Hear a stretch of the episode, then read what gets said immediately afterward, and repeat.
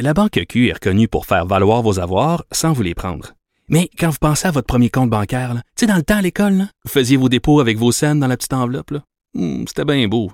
Mais avec le temps, à ce compte-là vous a coûté des milliers de dollars en frais, puis vous ne faites pas une scène d'intérêt.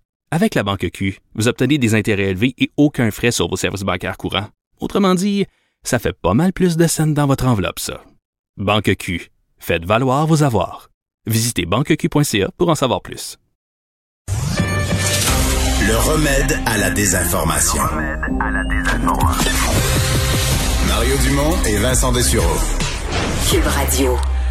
Et voilà, donc entrevue avec Charles Aymon, président et chef de la direction de la Caisse de dépôt et de placement du Québec. Bonjour, Monsieur Aymon. Bonjour, M. Dumont. 7,7% À première vue, on peut dire pour une année de pandémie, c'est c'est pas pire, mais quand on compare avec des indices comparables, des, des grands fonds comparables à la caisse, euh, c'est vous êtes en bas là.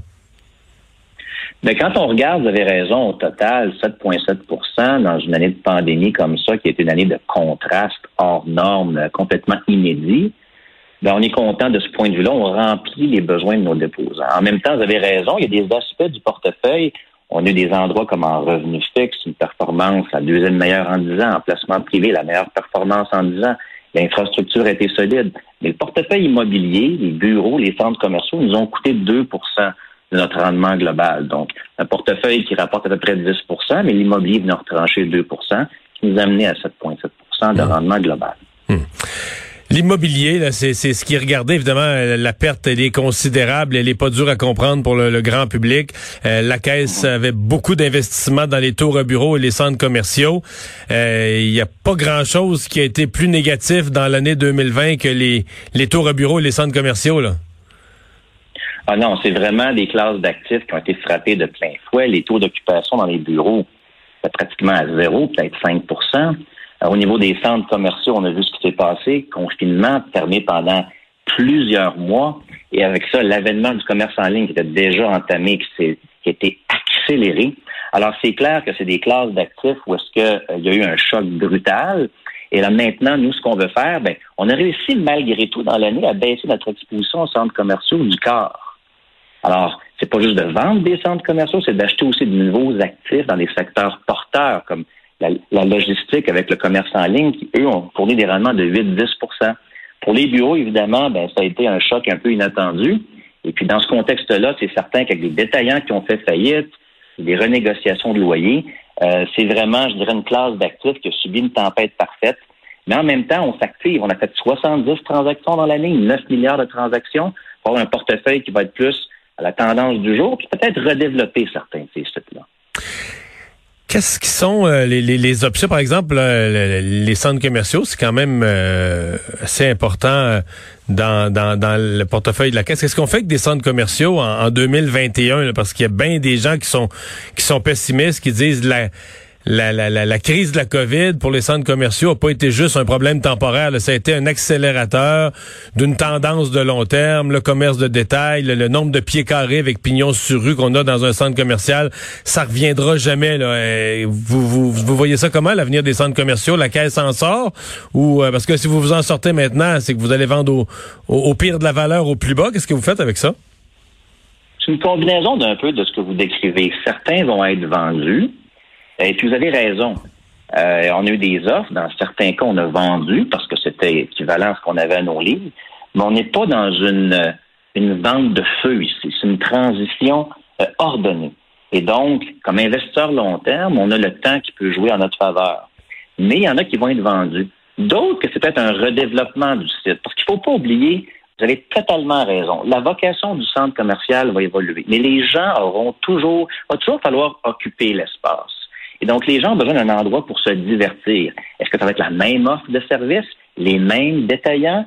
Est-ce que le anchor tenant, comme on appelait, qui était un labé ou un, un labé du son ou des choses comme ça, un Zellers à l'époque, mais ça va évoluer. Peut-être qu'il va avoir un volet de logistique où est-ce qu'on prend euh, nos biens qu'on a commandés en ligne là. Il va avoir plus de divertissement. Une foire alimentaire, peut-être qu'on va faire de la mixité résidentielle, commerciale, bureau.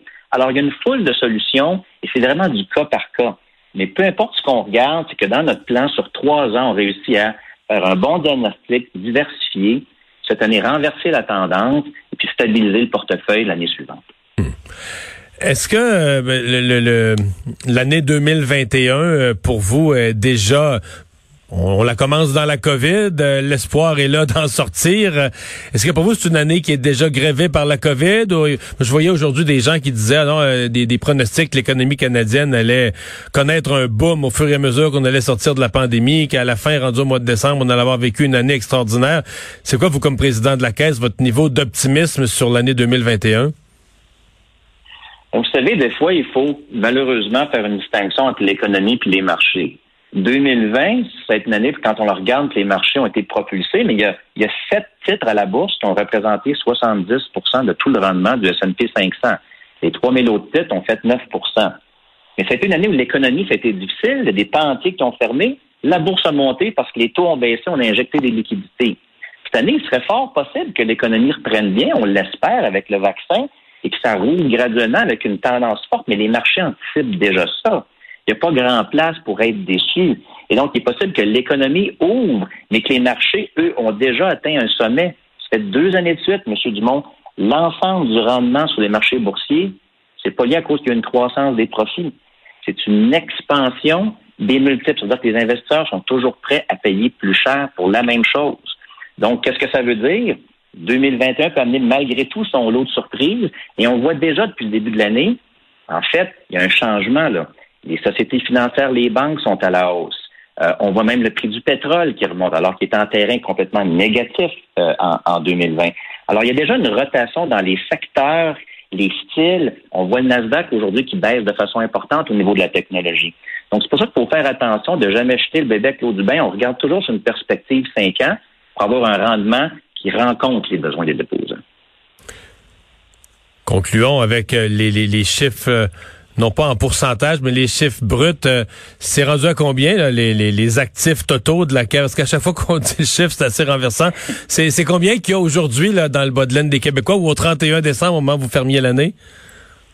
Donc, on a 365 milliards d'actifs. Donc, en 2020, le 7,7% nous a fait passer de 340 milliards l'année dernière à 365 milliards. Donc, on a créé 25 milliards d'actifs additionnels pour les Québécois. Hmm. Qui sont la somme de notre régie des rentes et de quelques autres déposants euh, de l'État, euh, la CNESST, etc., donc, qui, déposent chez vous. Exactement. Il y a huit grands déposants qui sont une bonne composante, et puis on en a en tout 41.